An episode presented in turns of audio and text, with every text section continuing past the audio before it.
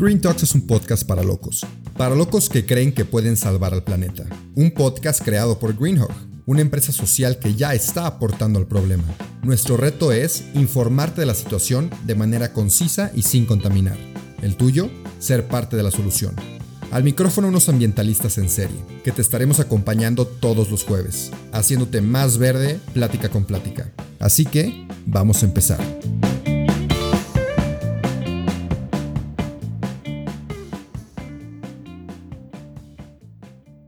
Bienvenidos a otro episodio de Green Talks. El día de hoy estoy con una invitada que está lejos, lejos de México. Ya nos contará dónde está y por qué está por allá.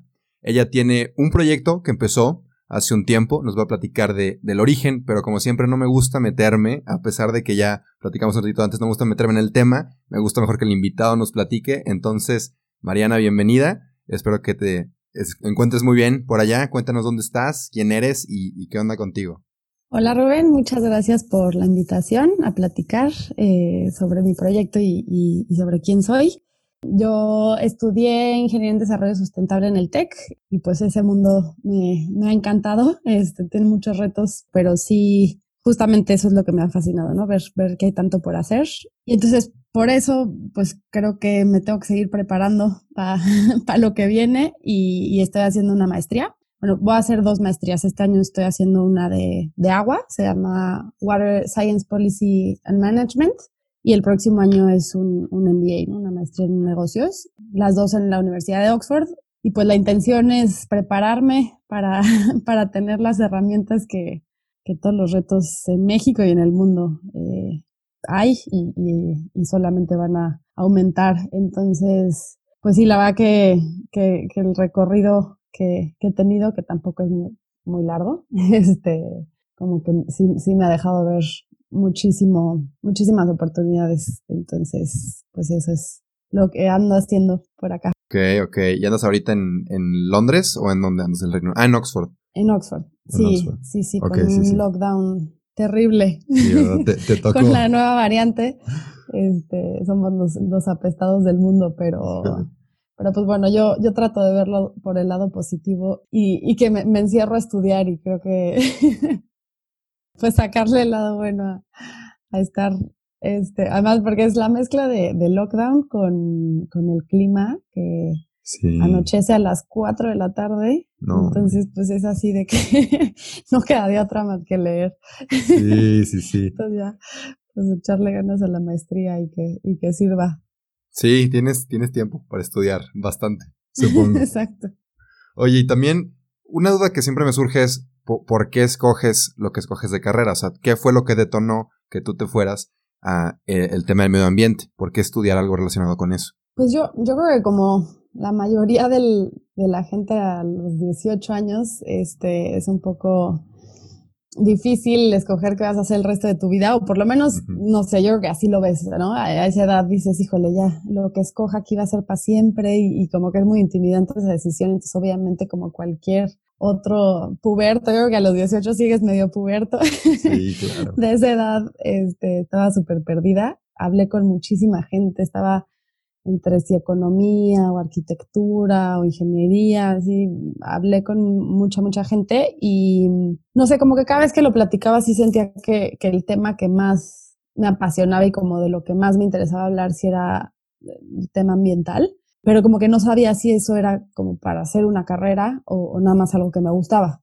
Y lo que hice fue saliendo de, de prepa, me, me lancé a la selva lacandona, a un, con, de voluntaria con un proyecto que se llama Natura Mexicana, que lo fundó Julia Carabias, es fue una secretaria de Medio Ambiente en el, gobierno de Cedillo, eh, y tiene este proyecto padrísimo de conservación en, en la selva lacandona, y pues me lancé de voluntaria, y ya, pues desde la, desde la semana uno dije, ya, esto es lo mío. Digo, justo por estar de voluntaria, era, era un esquema de voluntariado, pero, pero como que estaba aprendiendo de muchos de los proyectos que tienen, entonces, pues sí, vive todo un poquito, este, reforestaciones, proyectos de como reintegración de animales decomisados a, al hábitat de monitoreo de jaguares, de temas con las comunidades.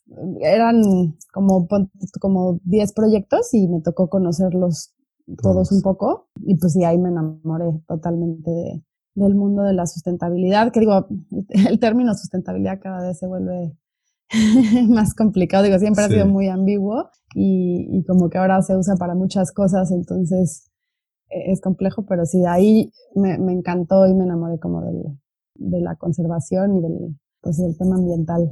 Ya, ya. Y, sustentabilidad. y también te diste cuenta, o sea, te enamoraste de todo el proyecto, pero también te diste cuenta que había pues problemas, ¿no? O sea, por eso surgió ese voluntariado.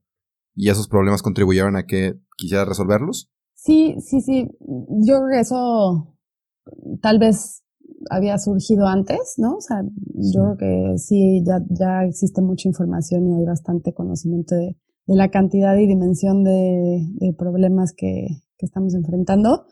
Y pues ahí sí estaba más enfocado en las soluciones, ¿no? O sea, sí, sí, sí eran ver los problemas, pero ya era más como hacia resolverlos.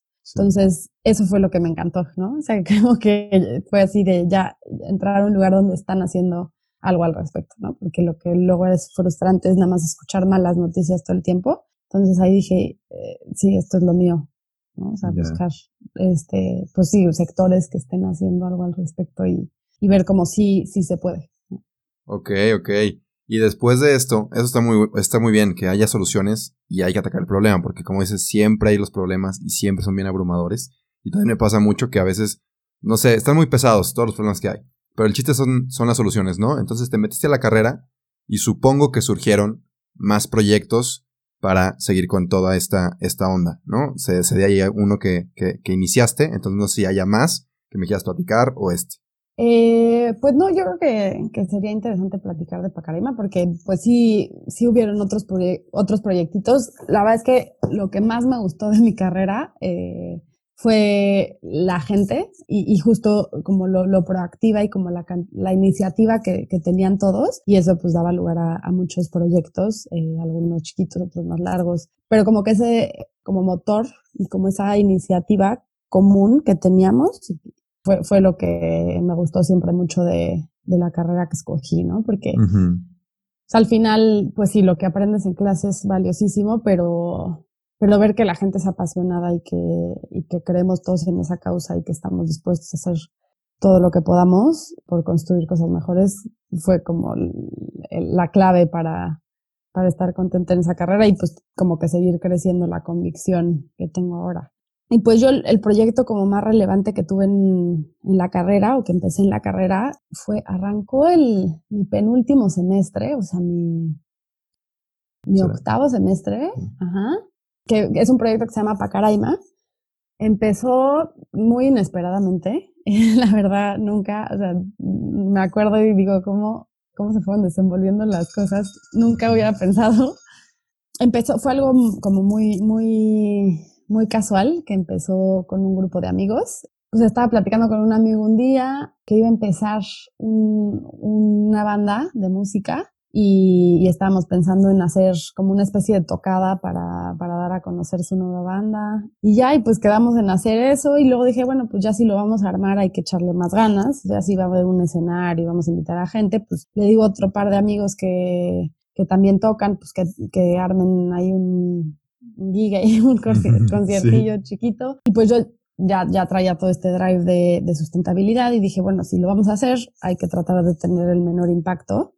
Entonces, ese primero, que fue en un jardín, de, y fuimos como 180, 190 personas, okay. eh, todo fue con materiales reciclados, o sea, no se generó prácticamente nada de basura, o sea, toda la decoración fue con residuos de una mueblería, entonces el escenario wow. eran como pallets, este, contratamos unas pacas de paja que, que las llevan a, a, al evento y luego se las regresan, era literalmente de una granja.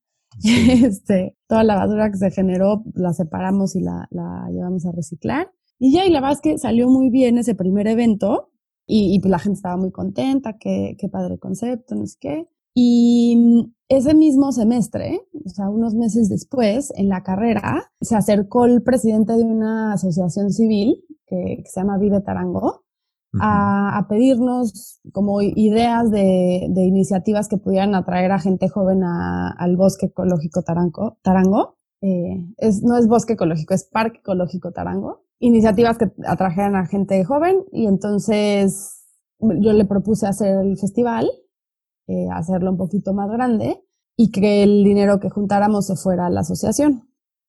Y entonces, pues le, le, gustó mucho la idea. Y, y, ese segundo festival fue, pues, seis meses después del primero. y lo crecimos bastante. O sea, de, de, ese evento en mi casa de 180 personas pasó a como casi 700 personas. Ay, bastante. Ajá, sí, fue, fue una locura. Y pues igual, ya sabes, el, el, mismo grupo de amigos, este, ahí arreglándonos para ahora hacer un festival de música. Y ahí pues como que ya me puse más estricta y como más seria con todo el tema de, de las iniciativas de sustentabilidad que íbamos a promover en el festival. Entonces hicimos otras cosas como, como poner bicicletas que generan electricidad para, para el escenario, eh, Ahora sí fue, hubo un food court y era todo amigable con el medio ambiente, creo que fue vegetariano, no estoy muy segura, pero sí, o, o, como, o comida orgánica local. Se compostó todo lo que, lo que se hizo del, se sacó del food court, igual toda la basura reciclada, toda la decoración reciclada. Hicimos unos termos, entonces podías llevar tu propio termo eh, o, o comprar uno de los nuestros en fin, como diferentes, le llamamos como ecotecnias, eh, para hacer el evento de, de menor impacto. Y, y pues ya, y, juntamos un, un, poquito de dinero, se lo dimos a la asociación, todos muy contentos. Y como que ahí dijimos, híjole, como que tampoco es que seamos un corona capital que está generando muchísimo dinero y que lo que, lo que les donemos sea súper, súper significativo. Y como que lo que, lo que vimos fue que todos los que fueron al primer Pacaraima estaban en el segundo Pacaraima. Y ya estaban preguntando por el tercer Pacaraima. Entonces, como que dijimos, estamos generando más que muchísimo dinero, estamos generando como esta comunidad de gente que, que le interesan estas cosas y, y, que podemos aprovechar para, pues, em, empujar más iniciativas que no sean solamente el festival, ¿no? Entonces, eh, ahí decidimos fundar la, la ONG y pues eh, estructurar esta, este ciclo de, de, hacer el festival y luego las actividades de impacto. Entonces, sí, en este segundo festival como que definimos que, que sí había estado padre pues hacerlo en el Parque Ecológico Tarango y hacer la donación a, a la asociación, pero que tal vez lo que teníamos tenía más sentido como para nosotros empujar esta comunidad y hacerlo más completo, ¿no? Entonces, de ahí tengo varias dudas. Una es que, o sea, me, me tonta, pero el primer festival fue combinación de varias carreras o era la mayoría de tu carrera? No, combinación.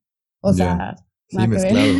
pero buenísimo. mezclado, sí. Por eso salió. Sí, eso e, estuvo padrísimo, como que cada, cada quien tenía su fuerte. Y también estuvo interesante porque como que yo, pues sí, en la carrera todo mundo tiene pues la iniciativa de hacer este tipo de cosas no sé, como que te entiendes muy fácil y, y sí fue, o sea, en, en, ciertas cosas sí era un reto convencer a los demás, ¿no? Yeah. O sea, por ejemplo, en el primero, algo que sí me prohibieron hacer fue, me costó lo de los termos, eso, eso no lo querían hacer al principio. Y algo que sí me, no me dejaron fue que yo decía que el primero fuera todo como de, de confianza, que teníamos unas corcholatitas, Ajá. que era la moneda del, del evento, y entonces este, pues, comprabas tus corcholatas y con eso ibas a la barra. Sí. Y, y, yo decía que fuera pues, una canastita de corcholatas con una alcancía y que la gente ahí honestamente comprara sus corcholatas y, y, y nada, poner como un letrerito ahí de what goes around comes around y esperar en la buena fe de la gente. Pero esa idea sí me la batearon. Está riesgosa, está riesgosa, la verdad. Digo, era el primero, eran 180 personas, sí. pero pero es así, no, demasiado hippie. Oye, sí, pero bueno, o sea, está buena la intención, está, está riesgosa la situación, ¿no? A lo mejor. Sí. Pero bueno, ni modo. Estaba, ¿Eres la única de desarrollo sustentable en ese grupo? Sí, en el grupo original sí, este, y luego pues ha ido creciendo y cambiando mucho el grupo. Uh -huh. O sea, en el, en el momento en el que más, más eh, miembros hemos tenido, corremos como 33, o sea, sí, sí ha crecido bastante. Porque también nos, nos inscribimos como opción de servicio social en okay. varias universidades, entonces tenemos a varios voluntarios, que también es padre porque, digo, sí, sí, lo que te decía un poco al principio, ¿no? Que es, que es como esta comunidad un poco utópica en la que la única la, la moneda o la forma de pago es como nada más sentir el corazón lleno y sentir que hiciste algo bueno. Pero pues eso en el largo plazo tampoco es tan, tan rentable. Entonces eso de tener las horas de servicio social como, como pago y como, como dar algo a cambio a, los voluntarios también es súper bueno. Y, pues seguimos en eso, seguimos ahí este, con, con, voluntarios de servicio social, pero también limitando porque de pronto tener un equipo tan grande es complicado, entonces a veces sí, sí mejor no tener demasiadas manos, tenemos como los lugares eh, limitados. Y otra duda que me salió justo ahorita fue, ¿dónde, están ubicados? Porque me dijiste que en el TEC empezó todo, pero ¿en qué TEC o en dónde? Pues, digo, yo estudié en el TEC Santa Fe, eh, pero la verdad es que como todo empezó en mi casa, literal, y ahí nos juntábamos hasta, hasta ahorita que me vine para acá, las juntas eran ahí. Ya, ya. Digo, ahora pues no, no, hay, no hay lugar de reunión, pero, pero pues, sigue siendo como esta organización de, de amigos eh, y, de, nada más pues gente que, que tiene esta visión común y quiere hacer algo. Entonces no, tampoco es que la formalidad sea así, ya nos haya llevado a tener oficinas o algo así. No sé, sigue siendo sí. acero. Un proyecto entre amigos que, que busca un, un, bien común, ¿no? que, es, que es lo más importante, yo diría. Sí. Y que invita también a, a que los demás lo hagan. Y también tienen presencia en redes sociales, que ahorita eso es fundamental, yo creo que lo más importante de cualquier iniciativa. Y te quería preguntar, igual, tocando el tema de las redes sociales, ¿Por qué el nombre Pacaraima? Me, me llama mucho la atención. Ese nombre, todo el mundo espera algo muy profundo y, no es tan profunda la respuesta, pero, pero, ok, pues tiene que ver con el nombre de la calle donde fue el primer evento. Entonces, la calle se llama Sierra Paracaima y pues esa sierra realmente no existe. La, la, la que sí existe es Sierra Pacaraima, que es una sierra que está Está entre Guyana, Venezuela y Brasil. Y, pues sí, es una montaña que, que, a la hora de que trataron de, usar el nombre, se equivocaron ahí, error de dedo y, quedó Sierra Paracaima en vez de Sierra Pacaraima. Y pues ya con esa historia, pues dijimos que estaba, estaba simpático el nombre y, pegajoso. Entonces. Sí, ahí como que corrigieron un poquito el error, ¿no? Exacto. Entonces regresamos a Pacaraima.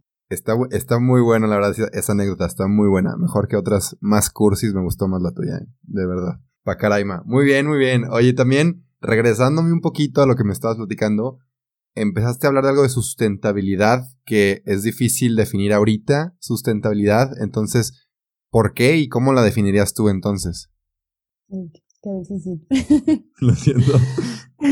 este, pues sí, es, es un término muy, muy amplio y, y un poco vago, o sea, desde que se creó. Eh, o sea, y bueno, o sea, como se define en general la ONU es, es no comprometer los recursos eh, presentes para las generaciones futuras, ¿no? Esa es como la definición universal que, que, que, se llegó al consenso.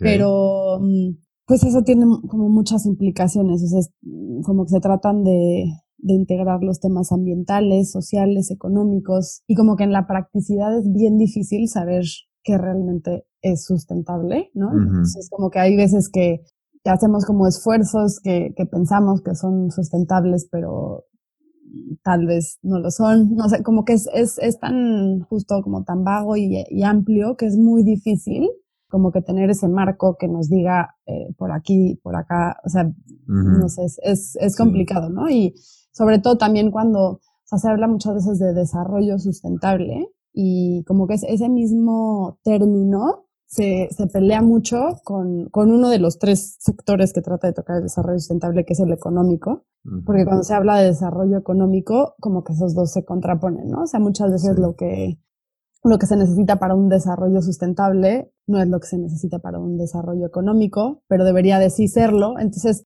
no sé, hay como ahí también temas así como de medio cambios de, de paradigmas eh, que, que, son difíciles. O sea, yo creo que ahorita la, la definición de sustentabilidad sí, sí está siendo muy complicada, ¿no? Ya, ya a la hora de llevar la teoría a la práctica, como que sí hay muchos retos.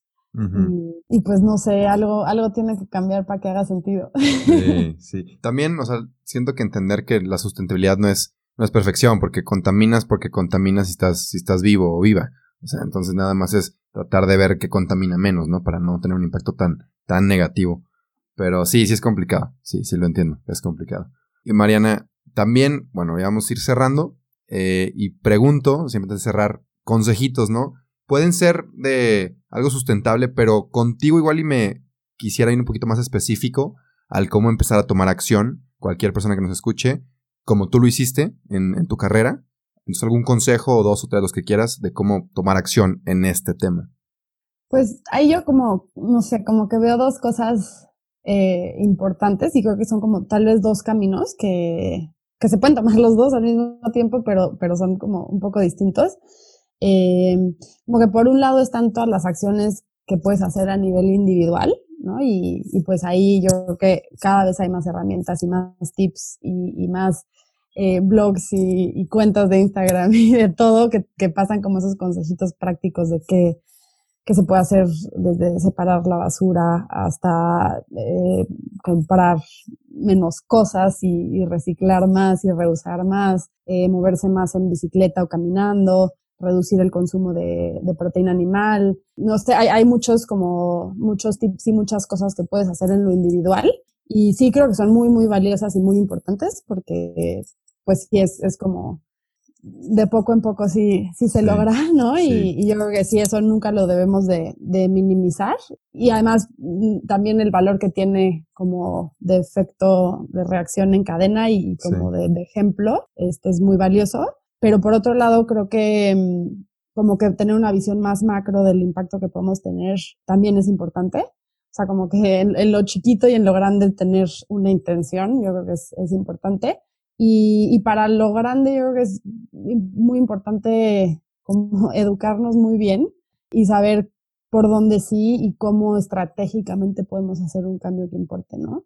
Y cómo podemos, o sea, yo creo que gran parte de, de lo que ha hecho que estemos como estamos es que personas en, en lugares estratégicos y en, en, en, posiciones de mucho poder tienen las prioridades como que muy chuecas y, y, y creo que no donde deberían estar y, y, en ese sentido creo que es bien importante como prepararnos lo mejor que podamos y pues llenarnos de herramientas que nos puedan llevar a hacer pues decisiones y, y acciones que, que, impacten pues de manera más, más macro, ¿no? Y, y no sé, o sea, llegar a tener impacto sobre cualquier tipo de industria o de políticas públicas o, o no sé, algo que sea como en el, en un esquema más grande también este, creo que es bien, bien importante tenerlo en cuenta. Y pues sí, como que esos dos caminos, te digo, que son como... Sí, súper importante. Pero como que creo que es, es, es bueno tener ambos en mente. Claro. Sí, se empieza por lo individual y la verdad no es difícil hacer cambios pequeños, entonces empieza por ahí y ya después te vas a lo macro, ¿no? Si, si te animas a seguir en este camino. Y bueno, Mariana, ya por último te quiero preguntar algo que le pregunto a todos los invitados y es un consejo de vida, no tiene que ser relacionado con el tema, un consejo de vida que me puedas dar a mí, estoy más chavo, o a quien sea que nos esté escuchando, entonces lo puedes pensar, pero adelante. Híjole, no tengo idea qué puedo dar de consejo yo. Siempre, siempre lo sorprendo con esta. sí, no manches, no tengo ni idea. No sé, yo creo que encontrar lo que más te apasiona y, y hacerlo. Aunque a veces sea frustrante y sea ir a contracorriente, yo creo que, que encontrar, eh, pues sí, cosas que te apasionen y que, y en las que creas, sean las que sean, creo que eso es, es bueno y importante. Eso fue todo por hoy, pero no te apures, estaremos de vuelta el próximo jueves en todas las plataformas. Si te gustó, te informó o te caímos bien, comparte este episodio. El planeta y quien lo escuche te lo van a agradecer. Nos vemos la próxima semana.